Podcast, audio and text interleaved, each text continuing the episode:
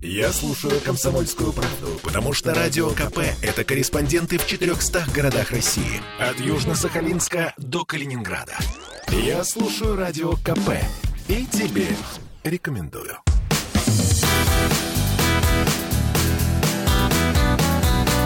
Легенды и мифы Ленинградского рок-клуба. Студии радио «Комсомольская правда» в Санкт-Петербурге в программе «Легенды и мифы Ленинградского рок-клуба» у микрофона Александр Семенов. Здравствуйте, рокеры! И сегодня у нас в гостях актер, музыкант, писатель с моим большим уважением к нему, поскольку неоднократно стоял с ним вместе на сцене. У нас в гостях Леонид Тихомиров. Леня, добрый вечер. Приветствую и вас, и всех, кто нас слушает. Спасибо большое, что нашел время, что посетил студию радио «Комсомольской правды» в программе «Легенды и мифы Ленинградского рок-клуба», чтобы вспомнить о всех тех событиях, которые происходили в нашей юности, молодости, когда мы были когда мы были и есть сегодня. Да, мы не стареем. Правильно делаем. Леночка, где ты родился? Я родился здесь. Ну, не в этой студии. Я родился на Охте, в здании, которое построили купцы Елисеевы возле Большохтинского кладбища. А, я сейчас живу в этом районе, в, Охте. в этом месте на Охте. Шепетовская улица, да. Шепетовская улица. Для меня это прозвучало как открытие. Вот. Там ты родился. В этом домике, да. А, э, там же ты ходил в школу. Ну, на Пороховых я ходил в школу. Э, Жили мы еще подальше на Пороховых, там, где теперь Ириновский проспект, вот там. Ну, и там, да, школа там была. Там э, были пластинки первые. В школе. Но мама э, приносила домой. Отец не приносил домой пластинки, а мама работала в магазине недалеко от э, музыкального магазинчика. И поэтому иногда пластиночки приносила. Так что я начал с тех пор, с детства слушать. Ну, наверное, до пластиночек еще все-таки была школа. э, а Пионерские школе- песни. А в школе э, у тебя были какие-то увлечения? У меня были увлечения. э, Я увлекался пением. И это была единственная тройка в моем табеле. Э, То есть уроки я был пения... отличник. Я был отличник. Но пение было на трояк. И тебе нравилось петь? Да. Я не, не понимал, почему тройка, но я хотел петь. И, и тем не менее тройка по пению. Да. Фантастика. А кроме, э, кроме пения, ну, спортивные какие-то... Ну, я, э, поскольку это был почти пригород, э, край города, у нас там была Сосновка, я и на лыжах любил покататься, и в теннис настольный поиграть. И мы даже делали во дворе Олимпийские игры свои. Посмотрев Олимпиаду в Риме в 60-м, мы устроили во дворе маленькие Олимпийские игры. Даже флаг поднимали. Серьезно? Да. Молодцы какие. Скажи мне, а кроме вот... э, было же, наверное, какое-то желание продолжить э, какие-нибудь спортивные свои там достижения? Ты высокий, э, был молодой человек, наверное. Да, потом в университете на втором курсе наша команда выиграла первенство университета по баскетболу. Ага, значит, все-таки баскетбол вошел в твою жизнь. Да, я пошел сдаваться еще в восьмом классе к Кондрашину, знаменитому. Знаменитый «Спартак». тренер баскетболистов. Но я был ноябрьский, а брали э, год э, раньше. И, И тебя он сказал, извини, говорит, я не могу взять, э, запрещено брать старше вот этого вот возраста. И он меня не взял. И сам Кондрашкин тебе это сказал. Обидно было? Ну, конечно, ну ничего. Ну, Ладно. ничего, да. Зато, зато я следил за его... И последний фильм, вот это «Движение вверх», где его там показано, он потрясающий человек был, конечно. А, Я, на самом деле, очень хорошо помню эти три секунды. Бросок Едешка, Я тоже потом помню. Саша Белов Да. и победа, э, Да. наша победа. Это была фантастика. Три секунды, которые перевернули баскетбольный да, мир да. напрочь. Я просто еще в то время общался с Сашей Беловым, и поэтому немножко, А, чуть-чуть, да, Круто. был в курсе этих баскетбольных дел. Но вернемся обратно в твою юность, твое школьное детство. Музыка появилась э, в каком примерно классе? Ну, в седьмом классе э, появились такие, э, ну, такая эстрада европейская, там, Джорджи Марьянович, какие-то итальянцы первые, помнишь? А си си си си си си е е е Помню, саморе. помню. Вот, вот такие вот песни, я очень быстро запоминал все. У меня такая память была просто эксклюзивная. Я все радио запоминал, все, что там шло. Арии, советские песни, пионерские песни. Я просто наизусть выучивал, даже не знаю почему. Ты все это учил на слух? Конечно. Ты слуховик? Да. А было желание пойти учиться музыке? Да, в 63 году я возжелал играть на балалайке. Родители поехали в магазин. Мама приехала и говорит, сынок, балалаек нет. Нам пришлось купить гитару. Я расстроился, чуть ли не плакал. Положил гитару на шкаф, и она там лежала три года. Я Лёнь, даже не трогал ее. Лень, это миф. Она у меня до сих пор дома. Ну, хоть тронутая. Нет, но а, а когда в 66-м я понял, что пора какой-то аккорд первый взять, я уже услышал, что можно взять аккорд с нее. Я снял ее аккуратненько со шкафа, вытер пыль, и вдруг она издала такой звук за три года лежания в сухости, в тепле. И началось. И началось. И всё. А почему балалайка? А я думал, что на трех проще, чем на шести. Чем на шести. Да. А э, твои родители, мама, папа, бабушки, может быть, они вообще играли, занимались музыкой? Мама была очень музыкальная. Она все время пела дома, особенно когда готовила на кухне. И когда я был маленьким, она ходила в соседний клуб заводской на Ириновском проспекте. Там такой пластполимер завод был. И она под баян пела песни. И, в общем нравилось всем, как она поет. Она была такая заводная, веселая. Так что, наверное, я чуть-чуть от нее А, а папа? Ха- хапнул.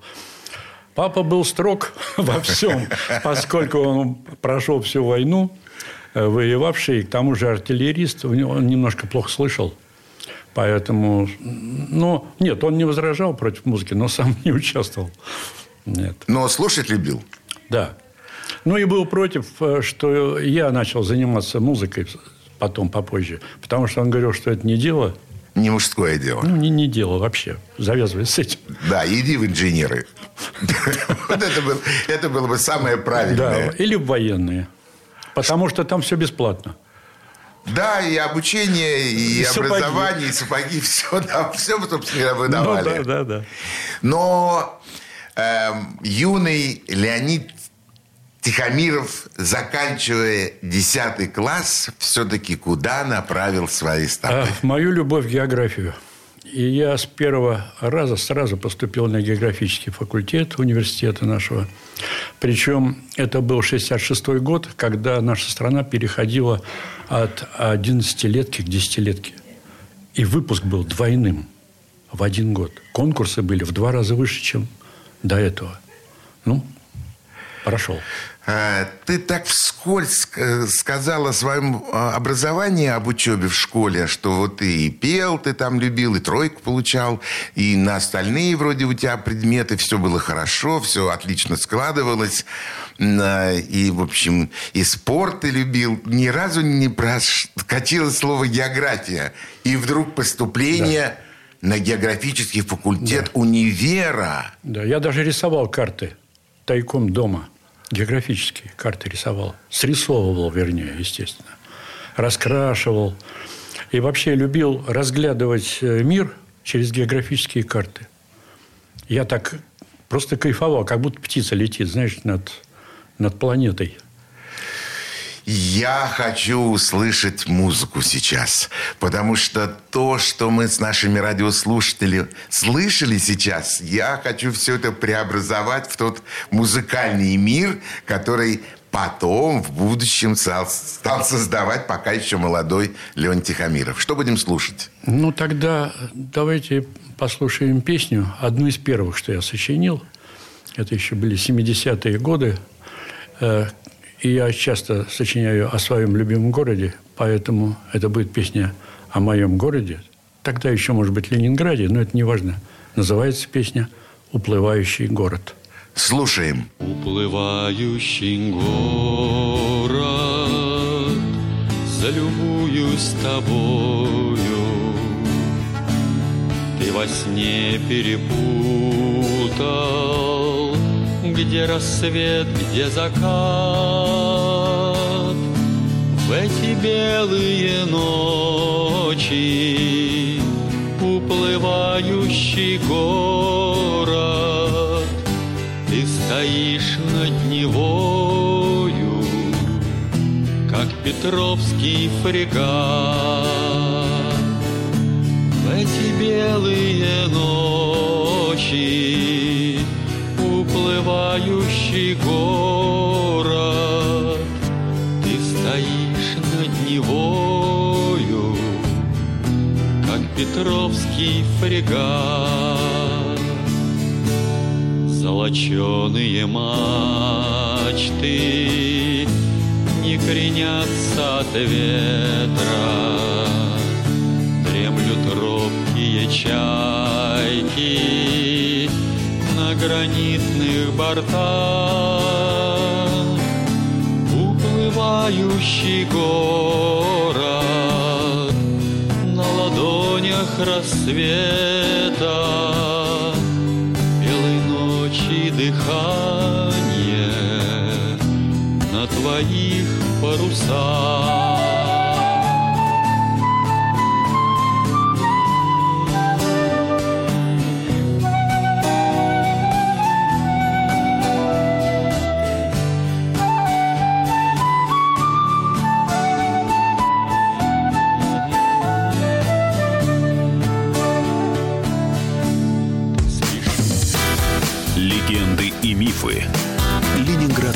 рок-клуба. Я слушаю Радио КП, потому что здесь самые осведомленные эксперты. И тебе рекомендую.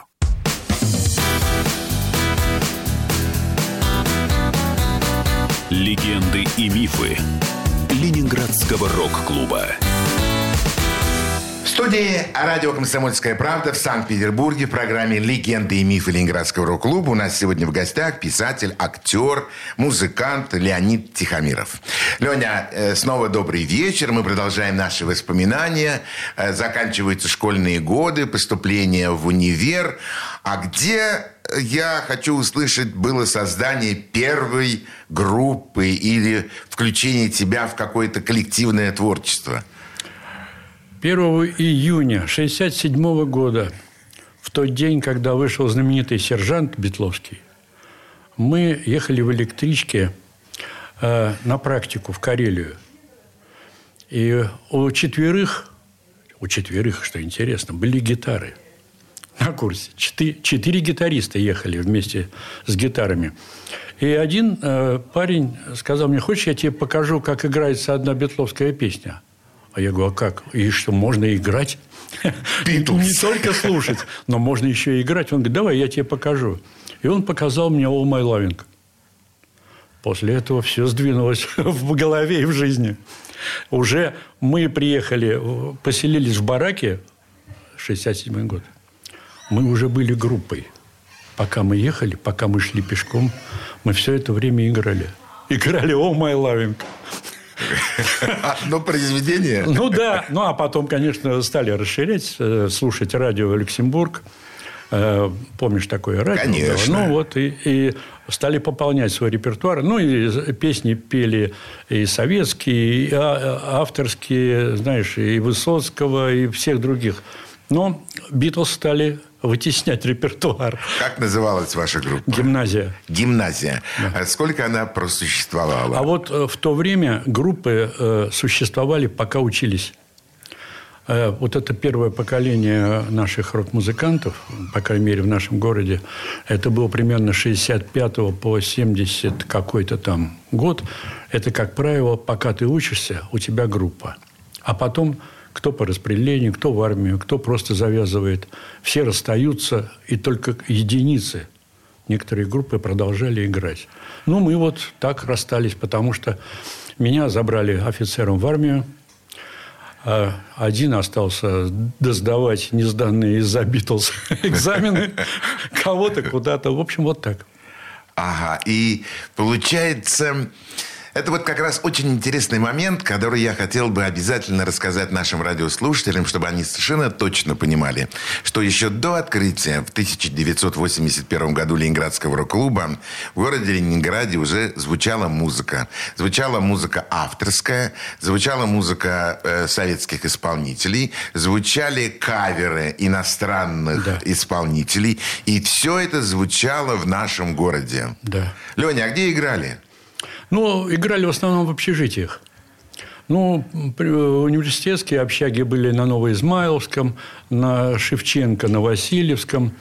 И иногда на праздниках внутри факультетов. У нас там был, скажем, День географа, например, каждый год. Ну, естественно, мы там а это было концертное выступление или это было танцевальная а, а, часть? А, на праздниках это было концертное, а вот в общагах там уже стояла настоящая такая трясина. От, от, от слова трястись. То есть у вас было два репертуара, как бы у вас был подготовленный репертуар. Ну, да, можно сказать. выступлений. Да. А вам помогали э, университетские руководители? Да нет, конечно, никто не помогал. Иногда скидывались однокурсники, там, чтобы купить, скажем, там, бубен какой-нибудь или еще что-то. Ну и помогали нам музыкой иностранные студенты, которые жили в общаге. В основном африканцы. Они на каникулы зимние уезжали в Париж. Очень многие. Э, франкоязычная Африка. И Это приезж... 66-й год? 67-й, 9-й, вот 70-й. И они привозили пластинки. Вот. И, при... и в общаге мы, так сказать, у них в номере разучивали. Вот «Хей Джуд» они привезли, и мы уже через неделю ее там на танцах сбацали. Сыграли? Да. «Хей Джуд»? Да, они еще и текст нам писали на слух. Э, на английском исполнили? Да, конечно. А как зал воспринял а, Еще как. Круто. Но мы же были, понимаешь, ну, все же свои, понимаешь? Э, хорошо играть для своих. Они же все доброжелательная публика. Это не просто какие-то пришельцы с какого-то города или с другой улицы. Это все друг друга знают. Поэтому такое доверие...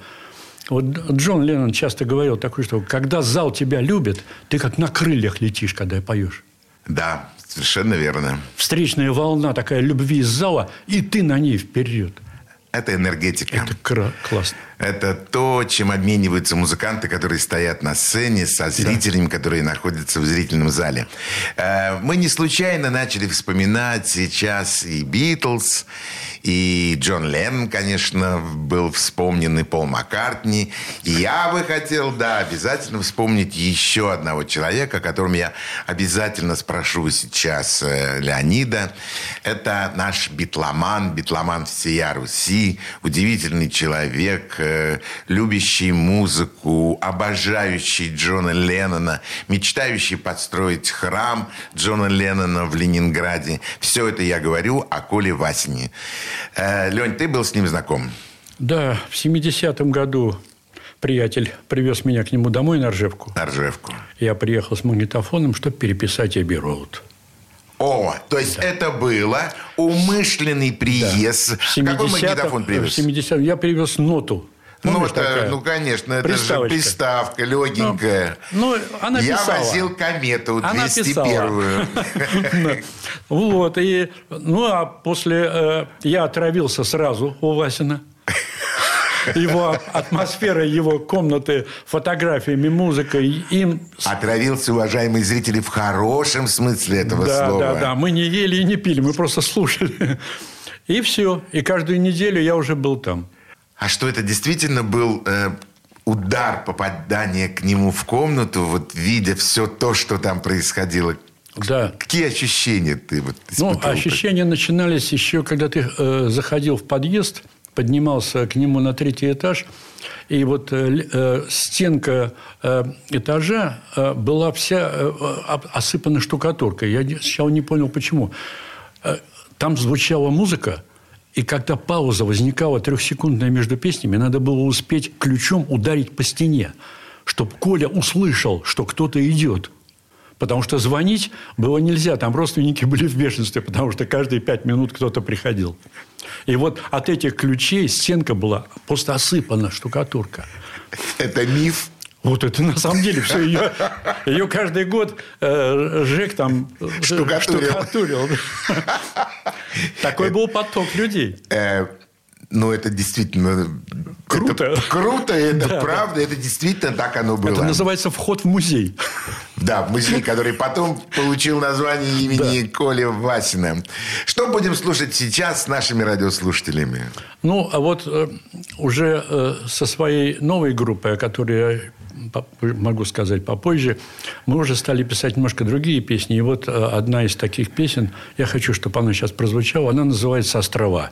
Слушаем. Ласковый искуситель манит издалека. Ява, Гавайи, Ямайка, Таити, Барбадос и Мадагаскар. Сколько лететь и ехать, плыть и скакать верхом. Если на остров, на тот или этот, через мост я дойду и пешком. Острова могут присниться, острова загадок полны. Но с какой тайной сравнится обитаемый архипелаг в устье Невы? Каприцелон Багамы, пляж с золотым песком. На Багамах такие же гаммы, только сложности с их языком. Где есть такие липы, низкие облака И ожерелье в оправе гранитной, какая носит река. Острова могут гордиться синевой океанской волны. Но с каким чудом сравнится обитаемый архипелаг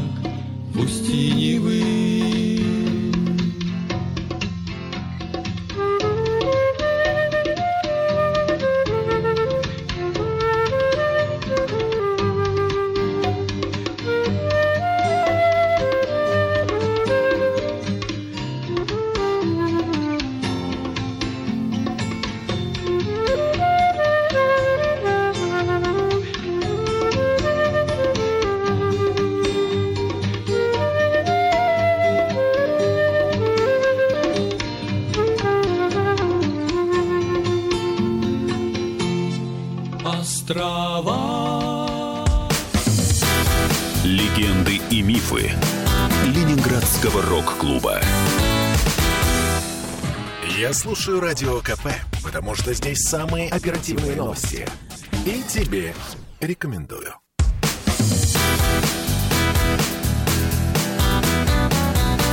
Легенды и мифы Ленинградского рок-клуба. Студии радио «Комсомольская правда» в Санкт-Петербурге в программе «Легенды и мифы Ленинградского рок-клуба». У микрофона Александр Семенов, а у нас сегодня в гостях писатель, актер, музыкант Леонид Тихомиров. Леоня, удивительные воспоминания об этом фантастическом человеке. А была ли у тебя следующая группа? Да. Э, Когда я вернулся из армии, уже э, совсем по-другому осмысливал и музыку, и все происходящее. Ну, мне уже было 25 лет, я был взрослым. И тут я познакомился с американским э, студентом, который приехал на филфак университета проходить стажировку. И он оказался флейтистом. А я о флейтисте меч- мечтал вот э, многие годы. И мы стали вдвоем играть. Сначала у нас на факультете я придумал э, репетицию. Причем мы э, базировались в одной комнате с аквариумом, там, в том же зальчике небольшом. В универе. В универе, да, там вот на Смольного 3. Да, наша- да, да, да, да. Там, пока я был в армии, там пришел факультет прикладной математики, ну и там сам догадываешься, кто там тусовался в этом месте. Ну и вот мы стали играть вдвоем, и я назвал группу латинскими буквами «За». «ЗА». Ну, «За». из-за того, что мы были не против ничего. Мы за все были «за». За все хорошее против Да. всего плохого. О, Я был потрясен, когда два года тому назад написание нашей группы вошло вообще в обиход сейчас. Через много-много-много лет, да. Да, удивительно. Ну и вот и мы стали играть совсем другую музыку, конечно. К нам присоседился Коль такой Зарубин, царство ему небесное сейчас. Он играл на бонго. И у нас получилась такая уличная группа. Акустическая гитара, флейта, бонго. А где вы играли? Во-первых, на улице. На, то есть все-таки уже Да, летом мы играли на улице, но вообще мы играли и несколько раз в залах. И один раз мы играли в твоем концерте. В 92 году в зале «Гигант» был юбилей группы «Кочевники». Кочевники. И ты его вел. Да, я помню. И ты нас с Ричардом выпустил на сцену, и мы сыграли песню. А я ведь помню это. Да. Несмотря на то, что было очень давно. Да, 30 лет прошло. 30 лет Конти Холл. Да. Было, было, было. Таким интересом, с таким удовольствием вспоминаешь вот те старые добрые времена и думаешь, ну вот если бы сейчас э, надо было бы что-то переделывать или нет? Или так и должно было все идти так, как оно и шло? Да нет, это судьба, это счастье. Жить вот так, как ты живешь, и получаешь удовольствие от этой жизни. И практически она такая разнообразная. Столько людей, столько музыки, столько событий, путешествий. Это просто сказка, а не жизнь. Когда ты услышал о том, что в Ленинграде открывается Ленинградский рок-клуб? А вот когда к нам пришла рок-группа в театр, музыкальный камень, где я служил, и мы решили ставить спектакль сначала «Трудно быть сержантом» по американской пьесе. Э, Такая сатира на американскую армию. И тут мне главный режиссер говорит, «Э, Тихомиров, а ты слышал, что на Рубинштейна рок-клуб открывается? Я говорю, ну да. Мне что, уходить из театра? Он говорит, да ты чего? Мы сейчас сами тут заварим кашу. Вот представляешь? И вот так параллельно с 81 года началась такая двойная жизнь. Я бегал в рок-клуб по мере возможности. И в театре. А ты в этот момент служил в театре музыкальной комедии. Э, На Невском проспекте. Ну, в смысле, Да, на... на Итальянской. На итальянской, да, на площади искусств. У тебя к этому времени было уже музыкальное, Да, я театральное образование? Да, я закончил э, школу римского Корского по вокалу. Мой педагог был народный артист Кировского театра Ульянов. И я шесть лет у него э, учился. Он мне поставил голос, там все То есть профессионально. ты закончил Римкор? Да. И в театр меня сначала взяли в хор, ну, а потом перевели в труппу и да, стали давать роли. Ну, конечно, высокий, симпатичный, мол- молодой, голосистый. Да, и я очень громко и хорошо пел тогда. Ну, сейчас не очень, конечно, но все-таки. Лень, не нарывайся на комплименты. Ну, ну вот сам, что называется, спровоцировал меня. Уважаемые радиослушатели, совсем недавно, буквально месяц тому назад, может быть, два месяца, ну, в общем, 2 октября в Санкт-Петербурге случилось важнейшее событие, которое э, которое должно было потрясти просто всю рок-н-ролльную общественность нашей страны и не только. У нас открылась мемориальная доска Ленинградскому рок-клубу на улице Рубинштейна, 13. И Леонид Тихомиров вместе со мной открывали этот первый концерт. Э, Концерт, посвященный открытию мемориальной доски. Это было очень почетно, очень здорово. Поэтому, Лень, ты пел, поешь и будешь петь до тех пор, пока ты будешь желать это делать. Хотелось бы. И так оно, и так оно обязательно и будет. Ну, раз уж мы вспомнили об открытии доски, э, как ты отнесся к этому событию? Ну, во-первых, было очень почетно, что меня так пригласили, да еще открывать. Я не был самым главной, самой главной звездой в рок-клубе, конечно, потому что я всегда один на фоне шумных, громких групп. Я, конечно, всегда терялся. Но меня просили в основном Петлов спеть или что-нибудь такое. В начале или, или в конце. Но я не стеснялся. Если была возможность, я всегда участвовал. Потому что, ну, люблю просто это делать. Выходить на сцену и петь. Без этого не представляю себе просто жизни. Э, для человека, который хотя бы один раз вышел на сцену, я уж не говорю там 2, 3, 4, 5, это своеобразная прививка.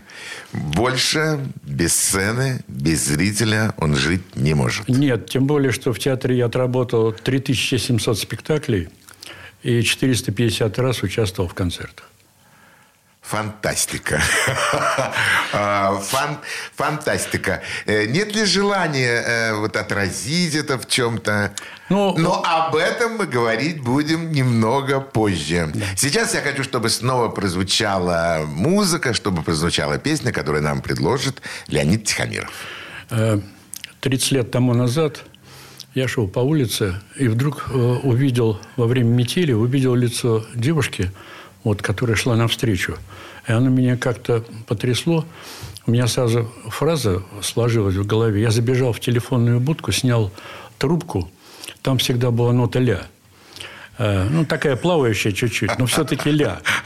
Э, да, вот в то время, да. И я э, сразу от этой ноты «ля» фразочку так нафантазировал в голове и напевал ее, пока не пришел домой, чтобы не забыть. Ну и получилась вот эта фраза, она и дала название песни. Песня называется «Бледные красавицы Петербурга». Слушаем.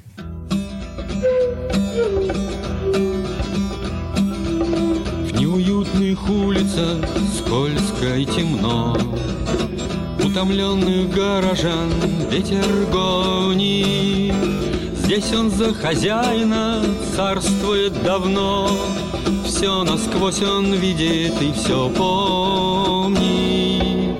То ворвется с криками в молчаливый двор, То откинет воротник у прохожей И начнет с красавицей долгий разговор На прогулку Невскую похожий Тот же свет от фонарей и та же вьюга Бледные красавицы Петербурга.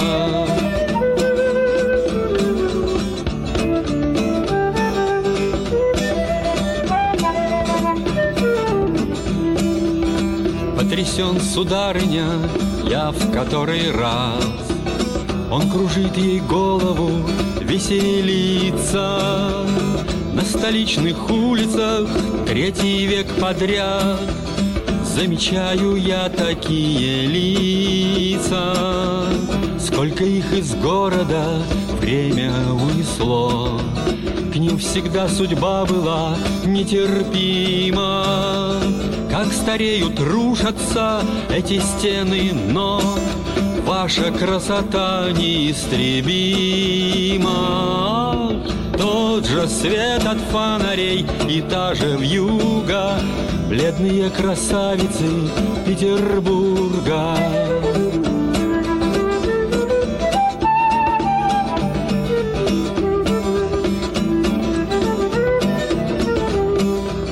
Ветреная музыка вертится в ушах, И бурлит фантазия у флейтиста. Но свернет красавица и ускорит шаг, прячась от назойливого свиста.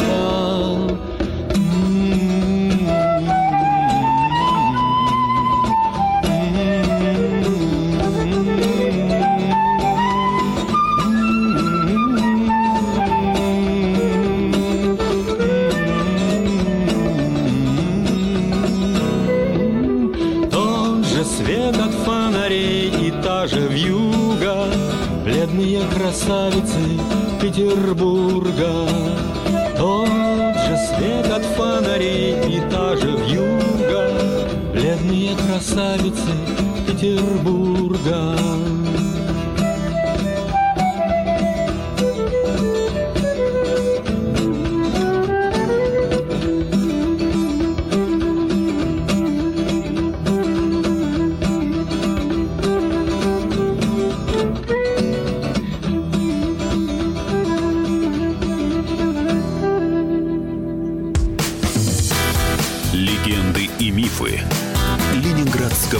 клуба. Я слушаю радио КП, потому что здесь самая проверенная и оперативная информация. И тебе рекомендую.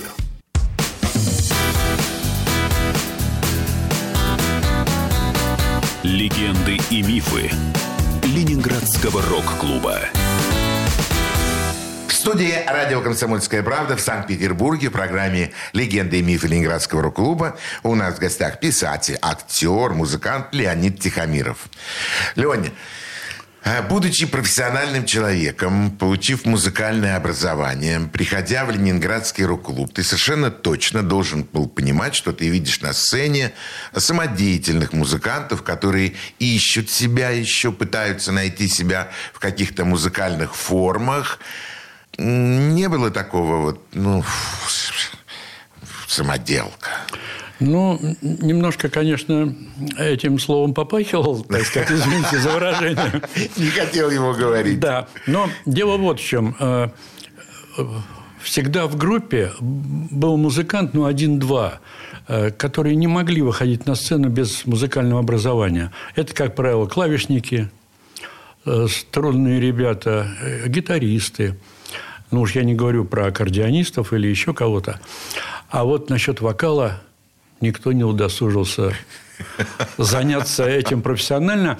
И знаешь, я с одним даже говорил парнем, как, я сейчас уже не помню с кем, э, я понял, почему он не идет учиться. Потому что на первом же занятии педагог сказал бы ему, что ему не надо петь. Не надо петь, и лучше заняться да, чем-то другим. Займись, да, да. полезным чем-нибудь. Да, чем-нибудь.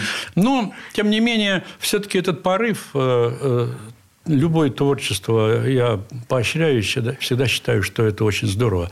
Ну, хочет человек выходить, ну, пускай выходит. Ну, конечно, неплохо бы э, одеться как-то, ну, вести себя на сцене, как подобает сцене.